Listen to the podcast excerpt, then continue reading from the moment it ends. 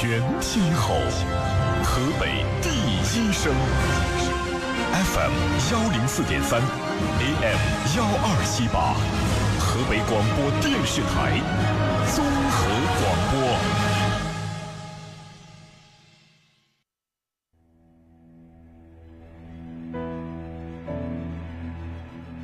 先天下之忧而忧，后天下之乐而乐。天天天下，知天下，为明天。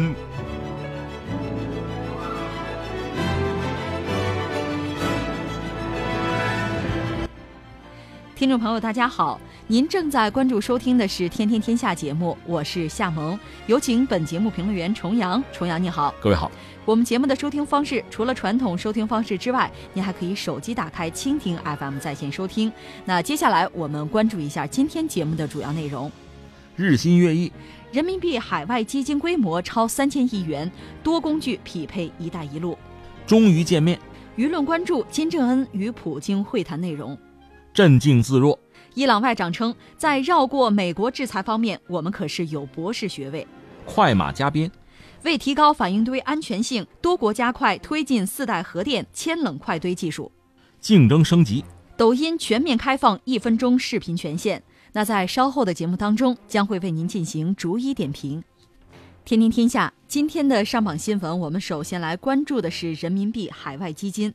中国人民银行网站四月二十四号刊发文章称，二零一七年五月，习近平主席在首届“一带一路”国际合作高峰论坛开幕式上对外宣布，鼓励金融机构开展人民币海外基金业务。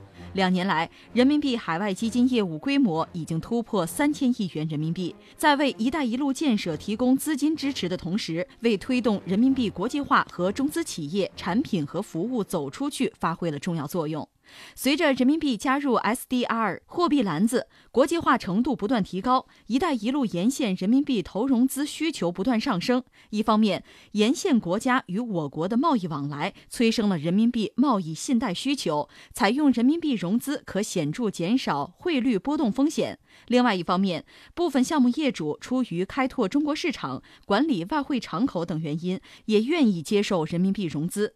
在这一趋势下，国内商业银行、开开发性金融机构和政策性银行纷纷表达了希望更多开展人民币投融资业务的想法。部分机构率先进行了尝试。截至到二零一六年底，上海赛鼎基金、云南云盟基金等人民币国际投贷基金先后成立，并且完成了一些规模较大的境外人民币投资。部分大型银行也设立了面向“一带一路”的人民币境外专项贷款。呃，你提到“一带一路”，其实我们这个话题，与其说人民币的国际化问题，倒不如说谈谈“一带一路”，因为正好。呃，你刚才讲到的是第一次的峰会，那现在第二次峰会正好又开始了，呃，这确实是让我们非常关注，也让整个世界非常关注的事情。前两天我们还说意大利，意大利认同等于加入了一带一路这个倡议。今天更新的消息是秘鲁，那蓬佩奥刚走，秘鲁也选择加入了一带一路，很有意思哈。那你刚才谈到人民币、人民币的国际化这类的问题，这个一直是我们在推动的一个进程。那中国经济发展到今天，对外贸易就是和其他各个经济体之间的贸易越来越深入和广泛，中国的企业也越来越多的走出去哈。整个这个过程之中，其实市场对人民币是有国际化的需求的。我们自己的企业，它也有一个便捷不便捷的问题。而且你将来贸易量大之后，这个需求量还会非常大。而且中国是全球最主要的经济体之一了，对全球贸易影响也非常大。嗯，这样人民币本身。它也就越来越多的为这个市场所需求，这个国际化是我理解是一个自然而然的过程，只不过这个过程我想还是应该循序渐进啊。说到底，它应该是水到渠成的，应该是考虑到各种各样的因素，包括安全的因素，既不要对全球现有的体系产生什么冲击，同时也不要冲击到我们国内。其实我理解它和“一带一路”的这个关系呢，真是一个相辅相成的关系。人民币的国际化肯定是助推。“一带一路”的这个建设，翻回来呢，“一带一路”整个这个倡议有在全世界范围内更多的呼应之后呢，对人民币的国际化当然也是一个促进，是这么一个状况。呃，先说两句“一带一路”哈，“一带一路”大家还记得吧？应该是追到二零一三年，它有两个重要的时间节点，一个是在二零一三年的九月七号，当时是习近平呢在哈萨克斯坦嗯，你看现在很多国家元首出国出访，会在大学里做演讲。他在那个纳扎尔巴耶夫大学里，他做演讲的时候就提到要共同建设丝绸之路经济带。这是一带一路提出来，就是一提出来就是一个倡议哈，这么一个东西。然后很快在十月三号呢，他在印尼又有一个演讲，他那个演讲是在国会发表的，印尼的国会，他讲的就是要携手要建设中国和东盟命运共同体。在这个演讲里，他也谈到了要共同建设二十一世纪海上丝绸之路。到这儿了，你看丝绸之路和海上丝绸之路，这就提出来了。丝绸之路也好，海上丝绸之路也好，以前我们在节目里聊过，那实际上是古代的历史上的一个一个概念和人们的实践，而且在那个时候，中国也做了，就对全世界的经贸啊、文化、人员的交流往来做了重大的贡献。那现在我们又重提这个丝绸之路和海上丝绸之路，我们讲“一带一路”，这个显然不是简单的对原来历史上那个东西的一个叫复兴啊、升级啊，显然不是那么简单。我们现在这个倡议，应该说它的就是内涵更加丰富，我个人理解更深刻也更立体，它会涉及到这个世界上相当多的国家和地区。如果愿意的话，在全球范围内，如果大家都有兴趣、都呼应、都参与的话，也未尝不可。它不像以前的这个丝绸之路或者海上丝绸之路，它因为这个地理上的因素和当时人们这个能力上的因素，它相对是就是一个带，就是一个路，是有局限的。那现在我们理解，在全球化背景下讲丝绸之路，讲海上丝绸之路，它有就是更大的包容性。嗯，那我理解，其实大家如果有兴趣，如果对“一带一路”这个倡议哈认同的话，都是可以加入进来的。因为整个这个“一带一路”的原则就是共商、共建和共享。对，其实说到“一带一路”呢，四月二十五号到二十七号，第二届“一带一路”国际合作高峰论坛将在北京举行，这也是咱们中国今年最重要的主场外交活动了。嗯，呃，前段时间有一个中国发展高层论坛二零一九年会，在这个年会上呢。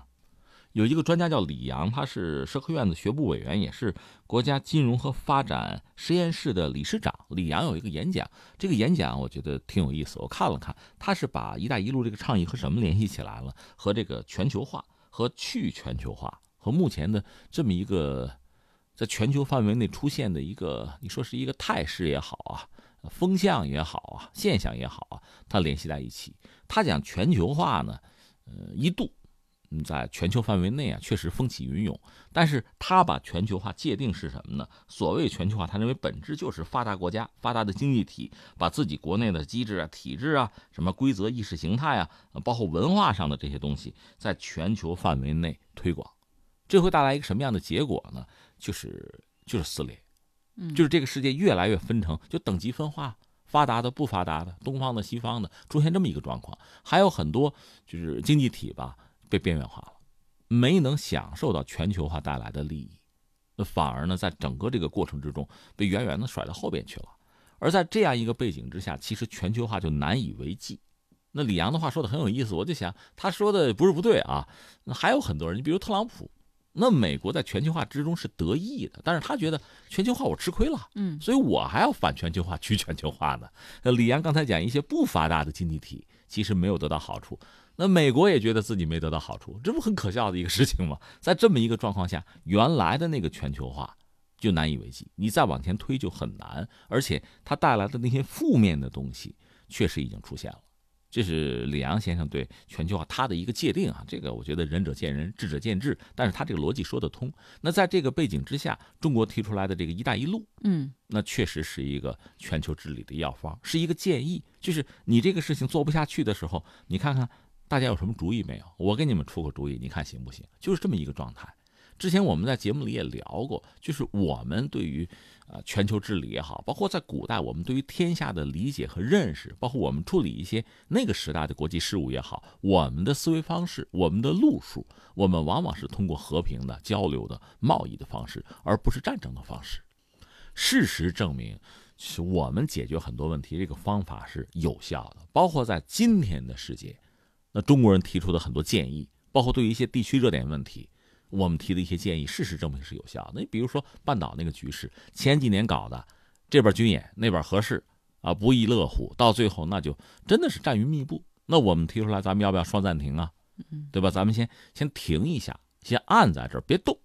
一方面，我们立场很明确，态度很严肃，就是半岛不能生战生乱，这是底线。但与此同时呢，我们这个建设性的意见就是双暂停，双方各退一步。事实上，也就是这么做了。嗯，你说平常冬奥也好，有这么一个机会也好，那就停下来了。那双方就有谈的可能性，包括这个金特会搞了两场，第二场你可以说是不欢而散，毕竟谈了，没打起来，对吧？没有现场口诛笔伐。没有恶语相加也还好，那你想想是不是中国人处理问题的智慧？我也注意到当时一些日本、韩国的媒体在那念叨，就说：“那你韩国和美国搞军演，这个合理合法啊？那朝鲜搞核试那是不合理不合法。”你想有意思没意思？如果深究这个东西，到最后那不就打起来吗？我们不想打起来，嗯，所以我们现在怎么样避免这个冲突升级？那按我们的想法，最后就做到了。其实是这个样子，所以这是中国人的智慧。中国人解决一些复杂的全球性的或者区域性的热点问题，我们有我们的想法和建议，你不妨听一听啊。当事人不妨听一听。这扯远了，再扯回来哈。那么“一带一路”从二零一三年算起到现在，快六年了，确实硕果累累。我看前两天一个统计，就是今年以来，呃，就我们在全球范围内吧，就基建，比如水电，水电站大概一个月一个，那你就是有这个能力。我们这个能力就是很强，这基础设施建设的能力。嗯，而我们也知道，呃，一带一路也好啊，或者是在全球范围内，你看到很多不发达的经济体，所谓穷国，那他如果没有好的基础设施，那我们中国发展起来，一个自己的经验就是所谓要想富先修路嘛，基础设施啊啊，交通啊，把这个做好，通讯做好之后，那就好办，这是我们的经验，所以这个经验也得到了非常多的。特别是就相关的一带一路沿线国家的这个呼应，就是这么个状况啊！你看我们这个峰会现在是第二次，越来越多的这个经济体来，大家在一起交流，我想对于一带一路会有更深入的理解，进而会有更进一步的推动。嗯。好，听众朋友，您正在关注收听的是《天天天下》节目。口红、唇膏是彩妆当中不可缺少的一项单品，迪奥九九九更是经典之作。那现在呢，我们就来给大家推荐一个组合：迪奥魅惑粉样润唇膏加烈焰蓝金唇膏套盒。它的滋润度是非常持久的，颜色饱和度也非常高，是一款很衬皮肤白的颜色。这是一支高调却又对不同肤色特别包容的颜色。日常的时候呢，您可以选择。淡淡的涂上一层，显得气色好；隆重的场合可以选择厚涂，涂的厚重一些，彰显气场，仪态万方。尤其是五一假期马上就要到了，自己入手或者是送亲朋好友都是上档次，倍儿有面儿。那现在呢，大家就可以搜索微信公众号“河北综合广播”，关注之后点击菜单左下角“如意购商城”进行购买，或者呢，您可以进入河北综合广播公众号，发送“优惠”两个字，就会弹出今日主播推荐，就可以购买了。听听天下节目继续，接下来我们继续来关注新闻。朝鲜最高领导人金正恩二十四号抵达弗拉迪沃斯托克。此前，当他的专列停靠在离朝鲜边界最近的俄罗斯哈桑火车站时，受到鲜花和面包蘸盐的俄罗斯传统欢迎待遇。四月二十五号，俄罗斯总统普京在弗拉迪沃斯托克远东联邦大学与来访的朝鲜最高领导人金正恩会面。会谈开始前，两个人进行短暂交谈并微笑合影，这也是金正恩首次访问俄罗斯。美联社称，由于去年平壤方面采取的部分核裁军举措没能得到美国回应，金正恩正试图加强与俄中的关系，而普京将借此次峰会提高他在地区政治及朝鲜核僵局中的影响力。中国外交部发言人二十四号在例行记者会上说：“朝俄都是中国的友好邻邦，我们乐见朝俄加强高层往来，增进双边合作，预祝朝俄领导人会晤取得成功，为推动半岛问题的解决提供助力。”韩国媒体称，预计在二十五号举行的金普会上，两位领导人将围绕半岛无核化方式、扩大两国合作等问题展开讨论。日本 NHK 电视台二十四号引述俄罗斯匿名高官的话说，普京可能提议重启六方会谈。这也是国际政治舞台上非常令人关注的一个事件吧。前段时间金正恩和特朗普见面，那这个很多人关注。那么和普京见面，我想也一样。当然说这个性质完全不同。相信如果说金正恩和特朗普见面，因为双方就这个朝核问题一度剑拔弩张吧，到现在其实也没有谈拢。那双方见面的时候，估计这心都提着，是吧？那么相形之下，呃，金正恩和普京见面应该要放松得多，因为毕竟俄罗斯和美国至于朝鲜这个关系啊，不管是现在还是看历史啊，那是完全不同的。呃，以前我们在节目聊过，不多赘言了，就是在苏联时代。那和朝鲜的关系就很密切。如果你真要再往苏联前面追，就是沙俄、俄罗斯帝国，在那个时代，其实当时的沙俄和日本也对朝鲜进行过争夺，而且也造成了就朝鲜国内它也有一个就是政权内部哈矛盾纷争的问题，是倾向于俄罗斯还是倾向于日本？甚至也都有各自的代言人哈，那段历史也许不堪回首，但毕竟也体现出俄罗斯和朝鲜之间关系历史之悠久啊，彼此之间影响和互动之深入吧。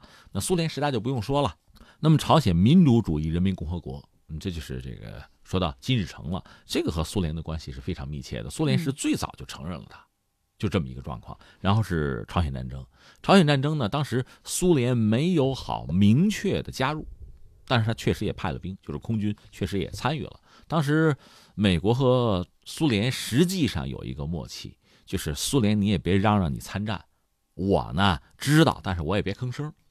这道理也很简单。如果说苏联参战成为一个就普天之下就光天化日大家都知道的事情的话，那美国和苏联直接对抗，那是不是会导致所谓第三次世界大战？当时很多人忧虑这个事情，所以苏联选择了就是就不吭声啊。呃，坐而不说。那美国呢，基本上也是，呃，不吭声啊，那挨打了也不吭声，就这么一个状况。是当时美苏在朝鲜既有博弈，同时也是有某种默契，甚至我们加个引号有配合吧。这又涉及到这个朝鲜。那后来在朝鲜在战后经济建设的过程中，苏联确实也起了相当重要的作用。我们曾经聊过，呃，就单拿农业来讲，一度就是朝鲜的农业机械化比我们中国要好。因为他拿到了苏联的设备，而且用苏联的燃料，但是后来苏联解体，一下子这事情就麻烦了，没有燃料，再好的机器也成了铁疙瘩了，就出现这么一个状况，又赶上它的自然灾害等等一系列问题吧，包括美国拉着一帮盟友对他进行各种各样的制裁，朝鲜的经济、呃民生甚至都出了很大的问题，而当时俄罗斯一度呢是自顾不暇，因为他自己国内经济出了很大的问题。那也只好就是你要是买我的东西没有问题，那咱们该怎么结算怎么结算，没有优惠价，没有其他的什么什么帮助啊援助，没有这些东西，所以朝鲜和俄罗斯有一度就从经贸上这个关系，呃，因此也导致政治的关系逐渐冷却。嗯，后来在普京上台，加上全球油价有一度有高起吧，在这个背景之下，俄罗斯经济算是缓过来了，倒过这口气来了。那么和朝鲜之间确实也有了这样那样的。又是有联络，这里面既有经济利益上的考量，其实更多的还有地缘政治上的，包括全球这个政治博弈上的考量。对，总的来说，应该说朝鲜和俄罗斯这两个国家在地缘上联系还是比较紧密的。那这次呢，嗯，双方终于算见了面了啊，而且先俩人单谈一个小时，嗯，你要考虑语言因素的话，可能能谈半小时吧，就这样子，然后再各自有各自的这个助手啊，呃，相关的这个。就成员吧，凑在一起，团队可能在谈，可能谈几个小时之久，也许一高兴多谈一会儿哈。嗯嗯，就是这么个状况。我说了，其实去年下半年的时候就有传言说金正恩去见普京，只不过因为各种各样的原因吧，最后没能成型。呃，这次是终于成型了，因为之前有一个标志性的事件，就是金宇正，呃，金正恩的妹妹说已经提前出现在俄罗斯，这个被认为是一个标志，就这次绝对会成型的，而且他是习惯的坐火车。嗯，离得也近嘛，这比较好办。呃，那谈什么？你看刚才你说很多媒体，美国也好，什么日本也好，韩国也好，都盯着这个半岛还是核问题嘛，他们肯定关注这个问题，这也没错。但是我想，这不是唯一要谈的话题，需要谈的应该很多。或者明说吧，他们要谈的还是俄罗斯和朝鲜的关系，就接下来这个关系怎么处、怎么走，还是这样一些问题。当然，朝核问题是绕不开的。而且它有很多衍生的话题，因为朝核问题最后呢，联合国对朝鲜进行了制裁。嗯，这个制裁你作为五常之一，就是俄罗斯啊，你也得制裁啊，你不可能置身事外啊。但是在这个前提之下，双方在经贸领域还有没有可能合作？另外就是，比如涉及到人道主义的问题，那因为制裁，可能朝鲜目前经济或者民生出了问题，俄罗斯你能不能帮忙？这个帮忙有的是可以在阳光下的，有的是不是可以是秘密通道不公开的，这都有可能，双方会谈。另外，在以前我们讲过，涉及到就俄罗斯所谓远东地区的开发，他也希望，呃，朝鲜方面能够介入，嗯，来平衡一部分中国的这个影响力吧。他可能有这个设计。那朝鲜无外乎就是劳工，劳工，那如果说在俄罗斯工作的话，那就涉及到一系列手续的问题。如果到期了，要不要续？这里面联合国的制裁有没有影响？再就是，韩国媒体爆料说。大概俄罗斯还在向朝鲜提供能源，就燃油啊，嗯，是不是有一万吨左右？那不可能很多，但是解决民生问题，这也代表着一种姿态吧。另外呢，就是俄罗斯和中国也曾经在联合国提议过，就是否到了放松对朝鲜制裁的时候，因为朝鲜在整个这个呃核进程之中还是有一些建设性的动作，嗯，那你要不要有一个回馈？那俄罗斯在这方面呢，呃，态度或者立场也相对是比较鲜明的。呃，相信朝鲜方面也希望他能继续坚持，或者说在拓展这个立场。你看这些东西都是可以谈的。另外呢，如果有可能的话，呃，你说制裁的这个放松也好，或者说将来建设性的考量也好，朝鲜本身其实很独特啊。你看，朝鲜之所以能搞核武器，有一个关键的因素，它有铀，就金属边的那个铀。没有这个东西，它真不一定搞得成。因为全球如果对它封锁核材料的话，它没法搞。但它有，它有铀矿，这就解决了大问题。从某种意义上讲，你看伊朗搞不出来，有人讲它铀矿不行，所以以色列也一直在盯着伊朗在自己境内找铀矿。如果真找到了，质量又好，那以色列会非常焦虑。他有油了，他自给自足了，他就可能会搞出核的东西来。这是他，但朝鲜有，但朝鲜没有那个油，三点水的没有，油气资源匮乏。但是朝鲜又有大量的矿产，很丰富的矿，包括煤，它的煤质量还非常好。那如果俄罗斯能够得到授权，或者双方有什么样的合作，进行这个矿产的开发也好，或者其他的这个能源资源的合作也好，何乐而不为？嗯，这种可能性是存在的，而且对朝鲜经济肯定是一个拉动。所以双方可谈的应该是很多。另外涉及到和美国的博弈问题，当然虽然性质不同，但是俄罗斯也好，朝鲜也好，都在和美国进行复杂的博弈。在这个博弈过程之中，双方有没有可能协调立场，或者说呃相互支个招、帮个忙，这种可能性都是存在的。嗯，而且我还关注到俄罗斯外长拉夫罗夫，他也透露说，说这也是要牵制美国在亚洲推进的导弹防御网。嗯，有消息说是不是？呃，美国和韩国在测试萨德，嗯，这个对俄罗斯影响也比较大，那对朝鲜也是一样，所以双方在很多领域上是可以，呃，要么立场一致，要么可以协调立场，对，要么在动作上也可以有一些配合，所以可谈的应该是很多。当然，涉及到朝核问题呢，其实主要还是朝鲜和美国的博弈。那么俄罗斯是一个什么角色？他肯定不愿意缺席。我们上次分析过，之所以双方能见面，俄罗斯愿意在这个领域充当一个角色。实际上，如果我们客观的看，当年，嗯，你看乌克兰、哈萨克斯坦，包括哈萨克斯坦啊，就是他苏联解体之后脱离苏联，他手头有核武器，但是我不需要核武器，那我就要销毁核武器。销毁核武器需要俩东西，一个叫钱，一个叫技术。那钱这个东西既然销毁的话，那国际社会掏钱吧。但是技术，俄罗斯有，嗯，呃，乌克兰销毁的时候，俄罗斯还算是帮了忙了。这是也需要花巨资的，呃，这两天俄罗斯刚刚公布说要销毁六条船，两条核动力导弹巡洋舰，那都是两三万吨的啊，还有四条核潜艇，加一块儿也得，也得有二十多个亿，就人民币啊，嗯嗯，得花这个钱，但是它技术是有的，所以将来一旦，呃，比如说双方就是朝美达成一个什么样的协议，呃，或者国际社会认同啊，嗯，那销毁核弹的话，俄罗斯是可以承担一定的工作的。这个也是一个建设性的东西，也是让全世界在看，我有这个能力，我也有这个诚意哈，我愿意让这个事情向好的方向发展。所以你看，双方呢，嗯，应该用一个词儿概括，叫各取所需吧。嗯，各有诉求哈。那朝俄双方举行会谈，对美国来说，那特朗普岂不是压力很大吗？感觉？嗯，应该也还不至于吧。说到底，大家一般不是传特朗普和普京有比较。比较特殊的，呃，比较微妙的关系嘛，所以说，就金正恩和普京见面呢，特朗普肯定会高度的关注。但是你要说俄罗斯有意为是美国和朝鲜在核领域的这个会谈制造障碍啊，歇钉子、拖后腿，应该也还不至于吧？呃，顶多的是在策略上，就是呃，朝鲜在和美国继续谈下去，在博弈上策略上，也许会提供一些建议，呃，不过如此。但是我想，整个朝鲜半岛无核化这个进程是整个世界都都认同的，所以我想大方向上大家不会有太多的问题。真正的问题不在这儿。嗯，朝鲜搞核武器说到底为的是什么？为的是安全。有了安全，才可以考虑开放啊发展。这事儿是在这儿。而至于美国来讲呢，让朝鲜放弃核武器，嗯，至少特朗普觉得是是自己的一个功劳。如果做成了的话啊，对，嗯，但是以前朝鲜拥有核武器的时候。那美国也就等于有了一个介入亚太事务，在韩国继续部署军队的一个借口。嗯，这个也未必是坏事儿。实际上，你看看你怎么理解这个问题了。那特朗普现在如果一门心思的希望自己获得这个政绩，希望朝鲜放弃核武器的话，那就谈嘛，你就要拿出诚意来，你就要呃，其实朝鲜西方是阶段性的，我做一点，你做一点，是这样的。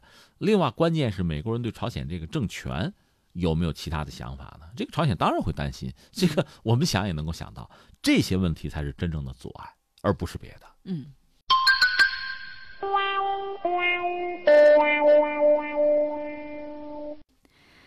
天天天下，接下来我们关注伊朗。美国国务卿蓬佩奥日前宣布，美国将不再延长允许各国购买伊朗原油的豁免条款，五月二号起生效。这意味着美国试图完全切断伊朗的原油出口。二十四号，伊朗外交部长穆罕默德·贾瓦德·扎里夫在纽约联合国总部接受专访的时候回应称，伊朗有信心能够绕过美国的制裁，表示我们在这个领域是有博士学位。他同时表示，尽管自己不相信特朗普想要和伊朗开战，但是特朗普可能会被引诱而卷入冲突。对于煽动特朗普的人，扎里夫当天在采访当中指名道姓地点出一个 B 小队，包括特朗普的国家安全顾问、狂热的鹰派人士博尔顿以及以色列总理内塔尼亚胡。另据报道，扎里夫作出回应的同一天，伊朗最高领袖哈梅内伊也就美国试图全面禁止伊朗石油出口发话，称伊朗一定会回应美国的敌对行为。面对敌人，伊朗人民不会无动于衷。四月早些时候，美国将伊朗伊斯兰革命卫队列入黑名单，这是首次有国家把另一个国家的军队列为恐怖组织。据报道，伊朗议会二十三号通过决议，将美国中央司令部和下辖部队也列为恐怖组织。呃，美国在所谓的收紧绞索吧，这个事情其实闹了两天，我们一直在关注啊，就等着伊朗方面回应。现在他回应了，应该说这个回应是比较淡定的，比较不卑不亢的。呃，大概回忆一下这个过程吧。我们知道，在奥巴马时代，本来和伊朗谈了个伊核协议，而且多国都参与，包括我们中国。或者我们这么讲，联合国的五常加上德国一块谈，谈下来之后，没想到特朗普一上台就给撕毁了。撕毁之后，他提了大概新要求吧，可能十二条。那对伊朗来讲是不能接受，他们认为这答应了就是丧权辱国嘛，不答应。那么美国和伊朗之间重新对话、重新谈判，达成个新协议的可能性其实不存在了，因为美国方面提出来这个要求，对方根本无从接受。那我们要说，比如说朝鲜涉及到朝鲜的核问题呢，对朝鲜的制裁是联合国的决议，那大家一起来，国际社会都觉得朝鲜不应该这么做啊，这个就相对来说是是可以理解的。那全世界就是联合国的成员国吧，遵守就是了。但是对于伊朗，其实性质完全不同。我们刚才讲联合国五常，再加上德国六家，大家签了这个协议，实际上大家也承认。国际原子能机构也承认伊朗没有违反相关的协议，但是美国就是一意孤行，一个是撕毁，然后我就要对伊朗进行制裁。那剩下这几家，你看六家和他谈，美国撤出去，就是联合国剩下这四场，包括我们中国，包括德国，那大家怎么办？实际上对美国的做法都是不认同的。嗯，这里面最典型的是欧盟，因为他们在伊朗是有生意的，还不单是买油的问题，一系列的生意都在。所以大家一方面是希望伊朗你别撤，你还留在这个协议里边，嗯，也希望美国能回来。美国肯定是不回来，而且放了话，这个制裁是逐渐的，就是一扣一扣的在拧紧。那去年二零一八年，美国就有一个说法，就是希望全世界都不要买伊朗的油，说到底就饿死他。他有油，但是他卖不出去，对吧？他也没有别的东西，那就是希望全球所有的经济体都要配合，都要配合。美国也承认。伊朗毕竟是全球很重要的一个能源的提供者，一个出口国。真要是不让他卖油了，就全世界喝不到伊朗的油了，很多经济体也要完蛋。那不能说你今天说停，明天大家就真听你的就停。所以他搞了一个所谓的豁免，嗯，有一个国家和地区，对，豁免一段时间，过了这个时间，那就该怎么着怎么着。嗯，我们大概想也能想到，你刚才讲的这几个国家是谁吧？亚洲是非常多的，嗯，都是大块头，嗯，中国和印度、印度、日本，对，还有韩国。另外，中国包括我们台湾啊，另外欧盟也有，意大利，还有这个谁啊？希腊，另外土耳其。所以你看，这里面不乏全球经济最主要的引领者和市场。你就说土耳其这样的国家，你说它现在经济是不是很烂？烂归烂，人家块儿在这儿呢，对吧？人口、经济大概的规模在这儿呢，需要你给啊，你多少钱给啊？啊，在目前这个状况下，实际上美国真这么搞的话，已经带来油价上涨了。就他只说啊，五月二号开始，我们这豁免期结束了，到了啊。其实怎么说，这一天到来也是大家意料之中的事情，因为当时它就是临时性的一个豁免，它总有一个时限。现在到了，美国就是按部就班，一扣一扣的在拧紧，在上紧这个绞索，就这样子。到这儿了，到这个坎儿了。中国的态度很简单，坚决反对。一个是我们在买人家的油，我们需要。大家都知道，我们海外依存度就是油，海外依存度很高的，而且我们也不可能把就鸡蛋放到一个篮子里，只买某一个国家或者地区的。那出了事儿，你赔啊？你赔得起吗？对吧？我们十几亿人一个大国，印度也是一个十几亿的大国，而且人家经济增长率还挺高呢。那你说给人家断油怎么可以？那你说如果不买伊朗的，买别人的行不行？这个啊，呃，我觉得一个从道义上讲，这个毕竟不是联合国的决议。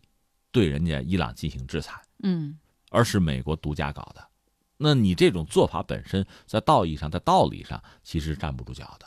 另外呢，就是即使说美国的页岩油页岩气能够提供，就是这个市场的缺口它能够堵住，我就问那句话：多少钱？你还想赚我的钱是吗？现在油价已经涨了，这对很多经济体，相信对我们都会产生不利的影响。我们还得想办法去平衡，去解决这些问题。嗯，所以这个事情呢，呃，我个人以为，基本上我们看到大多数国家，包括日本，日本说我们加强跟美国去沟通、去协调，他也不愿意啊。这很简单，你影响到我了。对，我看伊朗方面也是做出了回应哈，反正大体上就是说不会屈服于美方的施压，必要的时候，伊朗将会封锁霍尔木兹海峡。霍尔木兹海峡是这样，这是全球非常重要的一条就能源的大动脉，可以这么说，大概全球三分之一就油啊，三分之一要从这儿过。那，当然，呃，作为伊朗来讲，恰恰有这个地利，我挨着呢。其实，伊朗呢，它只需要用反舰导弹和水雷就可以封锁这个海峡。嗯，目前没有。目前，甚至我看记者专门问他，就讲，那美国军舰你封不封锁？没有封锁，呃，很谨慎。就是美国人现在过霍尔木兹海峡，伊朗是没有封锁的。嗯，呃，但是伊朗实际上你得说具备这个能力，这是实话。一个是在两伊战争的时候，伊朗和伊拉克曾经展开过所谓西城战，就是对对方的城市用弹道导弹进行打击；再有西船战，袭击的西船就是游轮啊。就用自己的这个飞机啊、反舰导弹啊攻击对方的游轮，一开始是这样，后来打乱套了。这谁的游轮只要过我就干呐，是这样子。那确实对全球的就油价呀，进而是经济啊、这国际秩序都带来很大的这个扰动，是这样。当然是这个啊，一个，嗯，伊朗有这个能力。嗯，伊朗其实很简单，他只要扔上两枚水雷，或者他只要说我扔水雷了，大家呼一下子就得踩刹车。对。这就跟地雷一样，你说前面有地雷，那大家就不敢走了。对，而这个地方没得绕，三分之一的油从这过，这一下子会带来非常大的影响。呃，鲁哈尼这个政府曾经之前放过硬话，去年就说过，重复过几次。就刚才你讲的，一旦我们真的是被锁死了，我们遭到攻击了，那对不起，海湾国家谁的油也别卖了。嗯，一旦封锁霍尔木兹海峡，我管你谁买谁卖呢？就出现这么一个局面。对，那可能就会有这样一种担心哈，就是如果说美国全面禁止了伊朗石油出口的话，那会不会导致全球的石油危机？因为如果说伊朗封锁了霍尔木兹海峡，那中东的石油可就出不去了。少了中东的石油，那全球的油价会不会暴涨，进而对各个国家的经济会造成比较严重的打击？现在是这么几个问题，一个是美国这所谓的这个暂时性的豁免结束，刚才你说涉及的经济体非常之多，嗯，而且都是大块头。嗯，彼此之间恐怕难免会有一番博弈，呃，会有一番就是掰腕子吧，交手吧，看看最后是一个什么样的结果。呃，另外是什么呢？伊朗自己不是说了吗？我们在对付美国制裁这个领域，我们是博士，那意思我们跟他斗那么多年，我们有办法，说到底有渠道绕开美国的制裁。那记者还问，哎，那你这油想卖给谁呀？对方说的特别实在，就说我不告诉你，我告诉你，他们不就知道了吗？知道了我就卖不成了，就这个样子啊。呃，这是不是虚张声势呢？我倒觉得也还不至于。一方面，你说美国对伊朗的监控达到一个什么样的水平？伊朗每桶油卖给谁？呃它完全监控，我觉得确实有相当的困难。嗯，呃，另一方面呢，伊朗和美国博弈有年头了吧？从七十年代末，就伊斯兰革命之后，霍梅尼上台到现在，跟美国一直是在一个博弈的状态。所以他说我博士毕业也不是没有道理。这么多年积攒点这个隐秘的渠道啊、人脉啊。是可能的，嗯，呃，你通过合法的途径或者什么其他的走私的灰色的途径做一点这方面的生意的可能性，应该讲是很大的。呃，顺便举一个例子吧，你比如说，伊朗在巴列维国王时期，就是伊斯兰革命之前啊，他曾经搞到过，就是买过啊美国的 F 十四战斗机，外号叫熊猫，那个飞机在当时是很先进的，就是巴列维国王时期，伊朗就装备了。后来一革命呢，那双方关系就彻底就反目了，反目了，美国当然不可能。再希望伊朗装备这个飞机，那配件怎么办？就涉及到相应的一系列，比如发动机的大修，这些问题怎么解决？那我们只能说，伊朗现在这个飞机居然还在用，你算多少年了吧？从七九年开始到现在，这飞机老爷飞机还能飞还能用，谁给他升的级？如果没有别人帮忙，那他自己想办法。比如说，能不能从美国搞点这个，比如走私配件什么的，有没有可能？如果没有的话，那就是我自己做出来的呀。这个飞机只有美国装备了。你别人想帮忙还不一定帮得了，有人说是不是俄罗斯帮忙等等，也许吧。但是他现在这飞机还能飞，他具备这个能力，要么是很多这个零部件他已经自己能生产了，要么他就通过什么特殊渠道搞到的。因为在美国就怕他，所以就把这飞机已经退役了，我就不让你得到零部件了。那还能飞的话，那可能就是自己想办法生产了。反正他有办法，这个很有意思。就伊朗这个国家，你说它工业确实不发达，但是在这些地方做的。这些边边角角的地方确实还出人意料，这是他。所以我个人以为呢，从七九年到现在几十年积累一点人脉，有一点特殊的渠道，甚至管道都有可能，就通过这种方式，能够把油卖出去，维持它这个国家基本正常的就经济上的运转，包括一些非常紧缺的东西，呃，除了人道主义物资以外，别的东西能不能得到，它可能还真的有一些渠道。嗯。另外还有结算系统，比如说不用美元结算系统，是不是可以避免制裁？我倒觉得这个很难，所有能拿到桌面上的都难。你现在无外乎就欧盟给他搞了个系统，跟伊朗做生意，但是你用欧元是吧？那就是美国和欧盟之间摊牌了。美国如果坚决要制裁欧盟，你顶得住顶不住？截止到目前没有真干，真干的话就是 A 还是 B，你选。嗯，那欧盟是不是就放弃？如果欧盟放弃的话，那就绕不开。嗯，所以我想，所有的公开的、能看得见的东西，有的时候都是有很大的局限性。它必须和桌子底下两条腿来配合，可能才会达到应有的效果吧。总之，我倒觉得伊朗应该还有一定的办法。另外，它国家说到底人口也不是特别多。规模也不是特别大，经济盘子不是很大，要维持它正常的运转呢，应该还是有一些办法。但关键在于美国的这个做法本身，它不是直接针对伊朗的，它是针对那些和伊朗做生意的经济体。很多国家都会。而这个做法其实是犯众怒的，对，这么搞下去那就为所欲为，那还要联合国干什么？对吧？所以这么一个玩法，你的做法本身是没有正义性、没有一个合理性的。嗯。天天天下，接下来我们关注第四代核电技术。四月二十四日，中国核学会、中国核科技信息与经济研究院、中国原子能科学研究院在北京联合举办了二零一八年国外核工业与技术重大发展动向发布会，指出，核能作为清洁能源仍然具有广阔的发展前景。为提高核反应堆安全性，国际社会正加快推进铅冷快堆等第四代核电技术的发展。研发油木合金燃料和耐事故燃料。根据动向，俄罗斯已批准建造铅冷快堆核电站，计划2022年启动建设，并提前启动配套核燃料制造厂建设。欧洲计划在2030年左右完成铅冷快堆技术示范堆的建设。美国2018年出版的四代反应堆技术标准，其中规定了铅冷快堆的设计建造基本技术要求。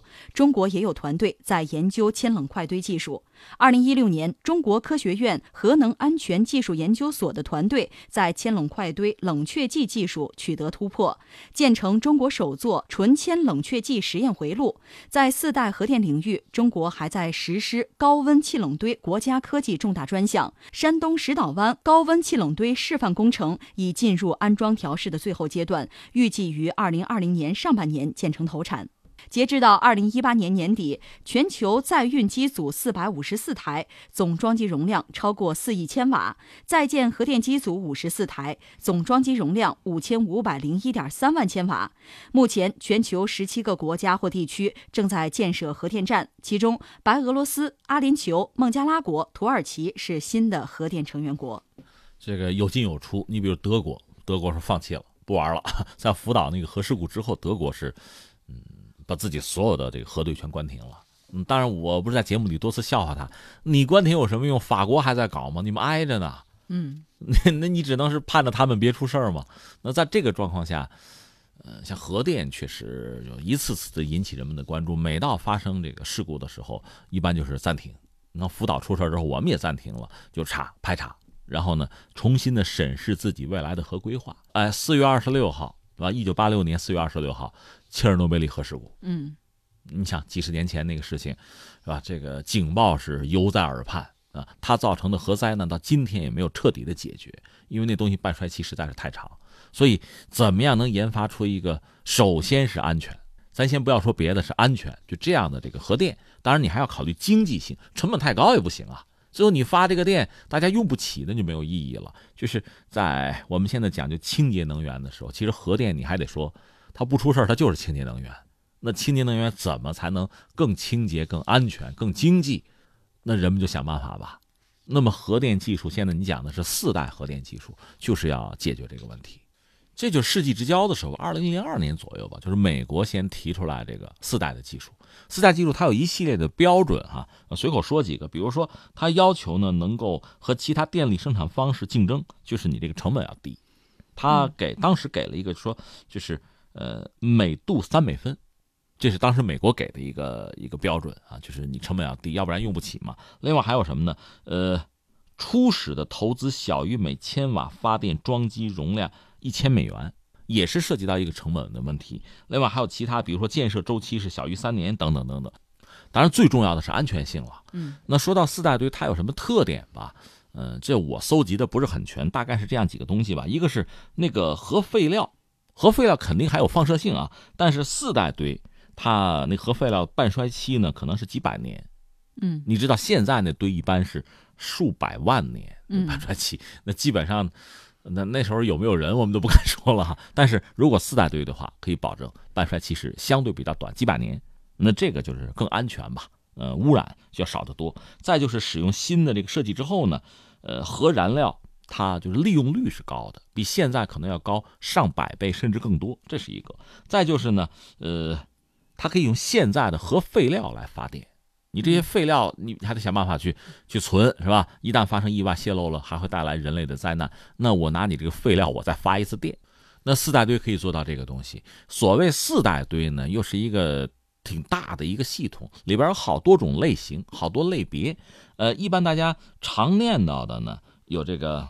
热中子反应堆，包括这个超高温反应堆，甚至在南非曾经搞过一个，后来给放弃了。所以这个超高温反应堆到现在还有没有前途，我是不太清楚的。另外还有什么呢？就是超临界水反应堆，还有这个液相氟化土反应堆，这也就是大家常说的，我们国内也搞了这个东西，就是熔岩反应堆。熔是火字边那个熔，岩就是咱们吃的那个咸的盐。熔岩反应堆，嗯，不多解释了，这个我们也在搞。另外还有所谓快中子反应堆，里边最主要的一个是气冷式的反应堆，这个传了多少年，我们在搞，在搞这方面的研发哈。另外呢，还有这个钠冷式和铅冷式的快反应堆，金属钠还有金属铅，你刚才讲的，现在在这个呃铅铅冷式快堆方面，好像全球非常多的国家很在意，嗯，在投入，而且我们也没闲着，就等于说，如果四大堆真的投入使用之后，那么别的不说，就是安全性上，我们可以大大的放心。这个安全性既是它运行过程中的安全性，也包括将来核废料那个半衰期短嘛。那个带来的这后期处理问题，等于说比以前这个难度也要小得多。嗯，另外您还刚才说到，就是可以废物再利用。嗯，对。我还关注到日本核能产业协会发布的全球核电动向数据显示，哈，说中国核电装机容量首次超过日本，上升到第三位，仅次于美国和法国。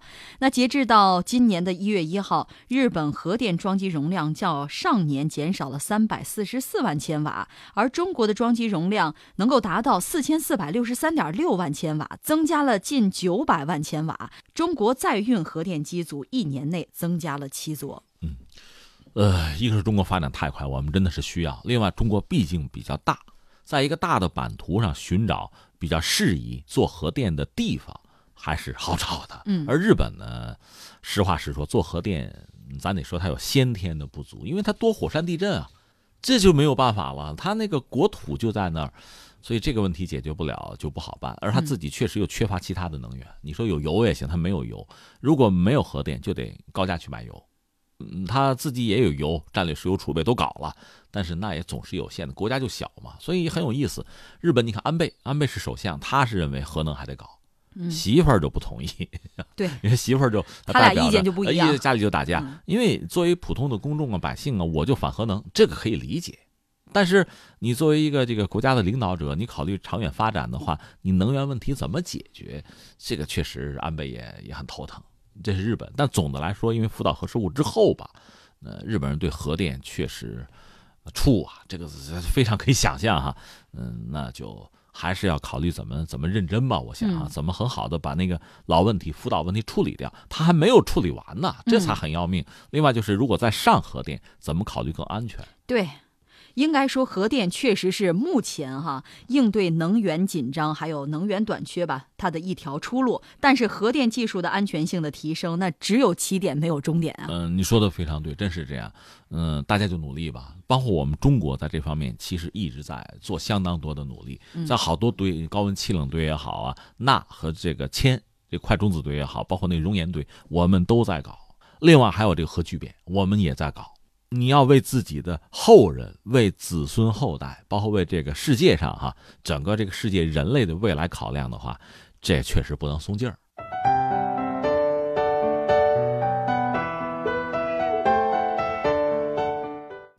天天天下，接下来我们再来说说抖音。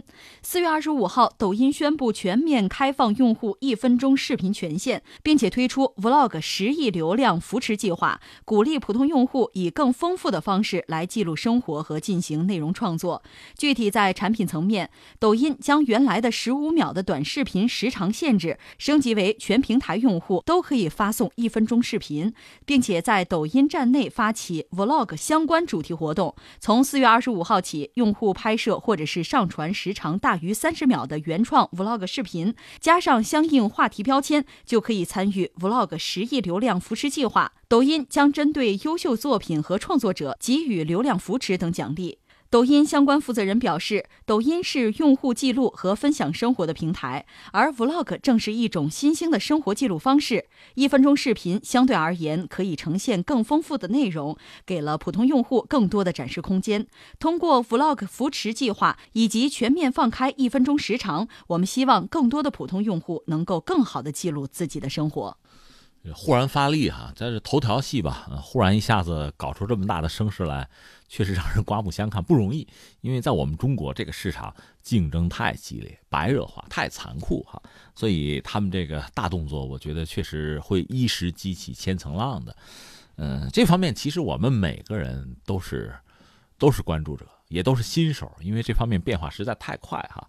你说的那个 vlog 什么意思？呃，英文拼写就是 v，嗯，代表那个 video 啊。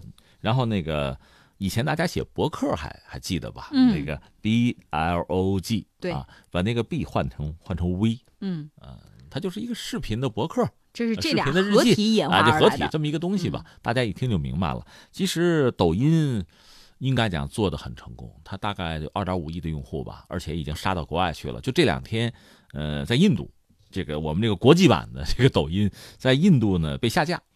当然，我们这个公司不服气，找到他们最高法院，最后现在判呢又恢复了。实际上，嗯，抖音它就是一个视频的平台吧，嗯，就是其实类似这样的玩法，我们在很多地方都见过。你仔细想想，像微博，不也是这样一个平台吗？只不过那时候大家网上发的更多的是文字，嗯，图文发点图片，嗯，然后能不能发点短视频也可以啊。逐渐的就是这个样子。你看微信也是这样，这个朋友圈在里边也可以流传一些东西。那抖音呢，应该说这两年非常火，而且大家一般认为呢，年轻人使用抖音比较多。对。但是我觉得这个是不是也是有新鲜度的哈？比如说我看到有网友就说说刚开始玩的时候啊，觉得挺有意思的，但是随着时间的推移呢，感觉自己好像也没啥好拍的了，总是看别人的美好生活，再往后就觉着腻了。所以你看，抖音也需要想自己的办法，就是继续拓展，继续往深里挖。嗯，好多想法其实我们也能想得到。差不多，今年一月份，抖音干了一件事儿，它提供一个五分钟时长的视频的权限。嗯，它干嘛呢？科普。